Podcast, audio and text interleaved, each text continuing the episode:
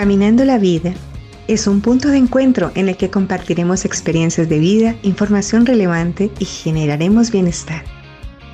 Recuerda que lo que está detrás, tu pasado, y lo que está delante de ti, tu futuro, no son nada comparado con lo que está dentro de ti, tu presente, tu presente.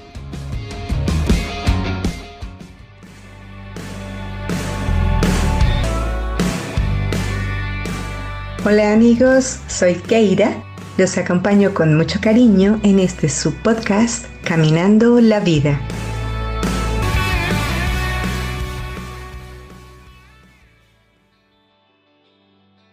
Hola mis amores, hoy vamos a hablar de los hábitos.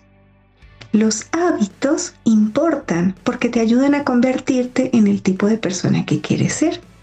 Es decir, la manera más práctica de cambiar quién eres es cambiar lo que haces. Los hábitos moldean nuestra identidad. Tienes el poder de cambiar tus creencias acerca de ti mismo, de ti misma, y siempre tienes el poder de elegir. ¿Ya sabes en quién te quieres convertir? ¿Te estás convirtiendo en la persona que quieres ser?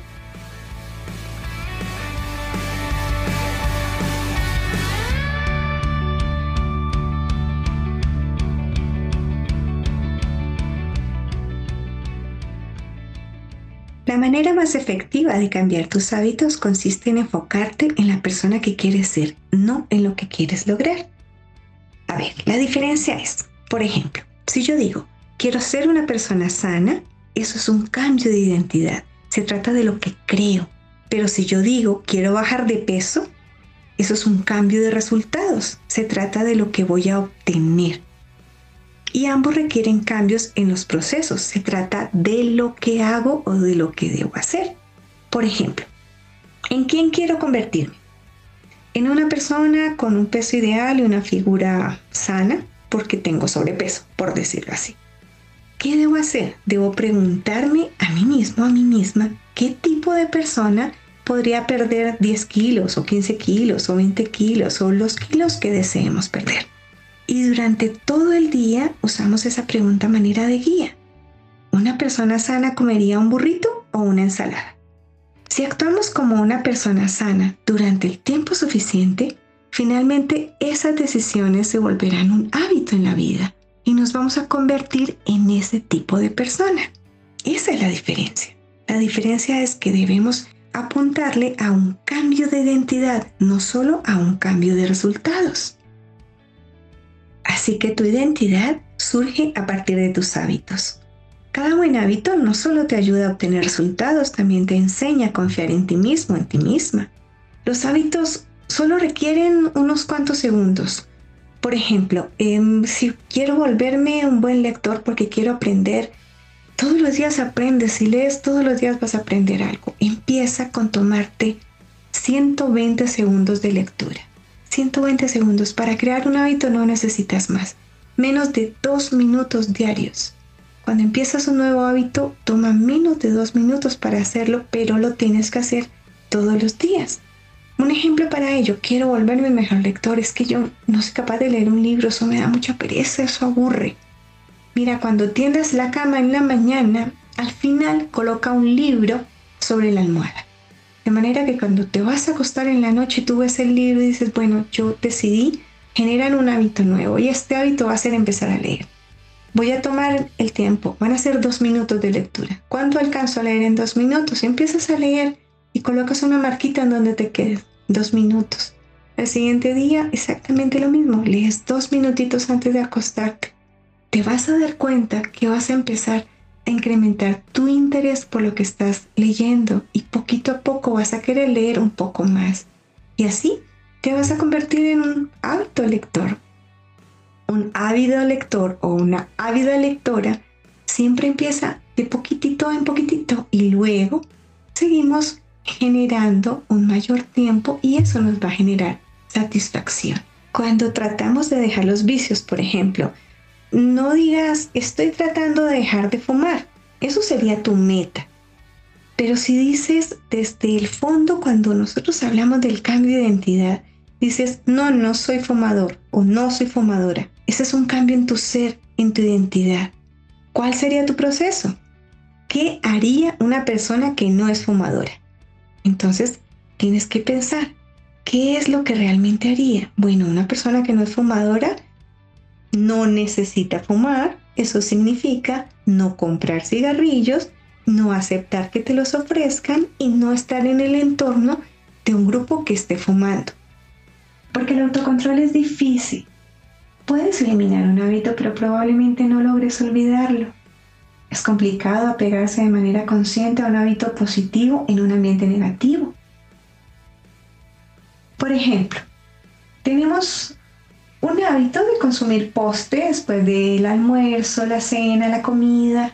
Y siempre pensamos, bueno, algo dulcecito después de comer. De hecho, nos alientan en los restaurantes, siempre nos ponen la carta de postres y nosotros nos dejamos llevar. Así que es muy difícil. Y sobre todo porque si tenemos personas a nuestro alrededor con quienes almorzamos, cenamos, comemos, vamos a ceder a esa tentación. Así que lo mejor es reducir la exposición a esa señal que nos causa el mal hábito. ¿A qué me refiero? Si somos conscientes de que, bueno, no vamos a consumir más postre porque mi nivel de glicemia, glucosa es muy alto, porque soy propenso a una diabetes, porque tengo sobrepeso, porque sencillamente no es saludable, pues simplemente no lo compremos y pidándole a la persona o a las personas que están con nosotros que nos apoyen en esa decisión que tomamos para generar un nuevo hábito. O sea, limitemos el consumo de postres. Cuando estés conmigo, por favor, no, no pidas postre, que me voy a antojar. Entonces, eso significa reducir la exposición a esa señal que nos causa ese mal hábito. Podemos desarrollar cadenas de hábitos nuevos que guíen nuestro comportamiento futuro y así llegamos a convertirnos en quien deseamos ser realmente. Por ejemplo, si se trata de ejercicio, vamos a asumirlo, vamos a decirlo y vamos a hacerlo.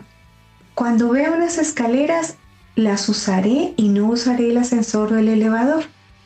Cuando se trata de habilidades sociales, cuando llegue a una reunión social o a una fiesta, me presentaré con alguien que no conozca, por ejemplo. Cuando se trata de finanzas, entonces decimos, cuando tenga la intención de comprar algo que cueste, no sé, 100 dólares o la cifra que tú elijas, esperaré y lo pensaré durante 24 horas antes de realizar la compra. Cuando se trate de alimentación saludable, me diré, cuando prepare o me sirva una comida, siempre voy a poner más vegetales en mi plato. Si se trata de minimalismo o de realmente nivelar nuestra existencia. Entonces decimos, cuando compre un nuevo artículo, me desharé de algo que ya tenga. Siempre que algo ingrese, algo sale. Cuando se trate del descuido, porque habitualmente olvidamos cosas. Entonces vamos a tener en cuenta, cuando me vaya de un lugar público o de una visita social, siempre revisaré la mesa y las sillas para asegurarme de que no estoy olvidando algo. Los hábitos son un circuito de retroalimentación impulsado por la dopamina, que es un neurotransmisor. Esto se hizo evidente en 1954. Unos neurocientíficos eh, dirigieron algunos experimentos y se dieron cuenta que esos procesos neurológicos están detrás del anhelo y el deseo todas las conductas que son muy proclives a convertirse en hábitos, como consumir drogas, consumir comida chatarra, jugar videojuegos, navegar en redes sociales, todas esas conductas están asociadas con niveles altos de dopamina.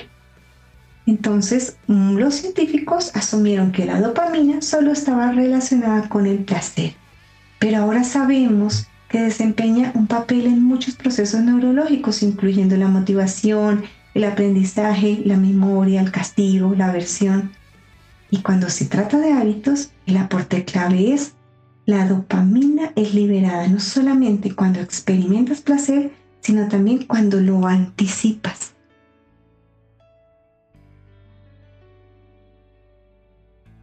Esa anticipación de la recompensa es lo que nos pone en acción. Así que vamos a tener una estrategia para que nuestros hábitos sean más, más atractivos. Podemos emplearla para que cualquier hábito se vuelva más atractivo de lo que sería de otra manera. Por ejemplo, no sé, em, si yo quiero revisar mi cuenta de Facebook, pero resulta que necesito hacer más ejercicio. Entonces, mm, en cuanto saque mi teléfono, empiezo a hacer burpees. Burpees son flexiones, estiramiento y salto. Entonces digo, haré 10 burpees y después de esos 10 voy a revisar mi cuenta de Facebook, qué es lo que quiero. Entonces anteponemos lo que necesitamos a lo que queremos y así se vuelve un poco más, más divertido. Lo puedes hacer con cualquier cosa. Si de pronto, ah, que quiero ver una, no sé, una serie, una novela, una película, las noticias, los deportes, lo que tú quieras. Pero no he expresado mi gratitud y la debo expresar con quienes vivo, quienes están alrededor, quienes me ayudan, quienes de una u otra manera inciden de manera positiva en mi vida. Entonces, ¿qué hago? Después de desayunar, voy a mencionar una cosa que sucedió el día anterior y por la cual estoy muy agradecido, muy agradecido. Eso es lo que necesito hacer. Después de dar las gracias por lo que sucedió, voy a leer, voy a leer la noticia, voy a ver la serie, voy a hacer lo que quería hacer. Porque sé que eso me va a generar dopamina. Entonces, primero anteponemos la necesidad al deseo. Así que date tiempo para desarrollar nuevos hábitos. Supera esa falta de motivación y fuerza de voluntad. Y sobre todo, diseña un ambiente, crea un plan para empezar a alcanzar hábito por hábito y cambiar, ya que eso te va a ayudar a convertirte en la persona que deseas ser.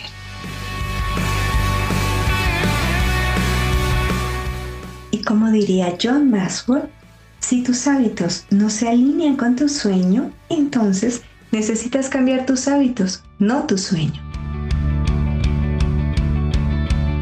Si crees que este podcast te es útil, compártelo con quienes desees ayudar y suscríbete para tener los nuevos episodios en tu aplicación de podcast favorita.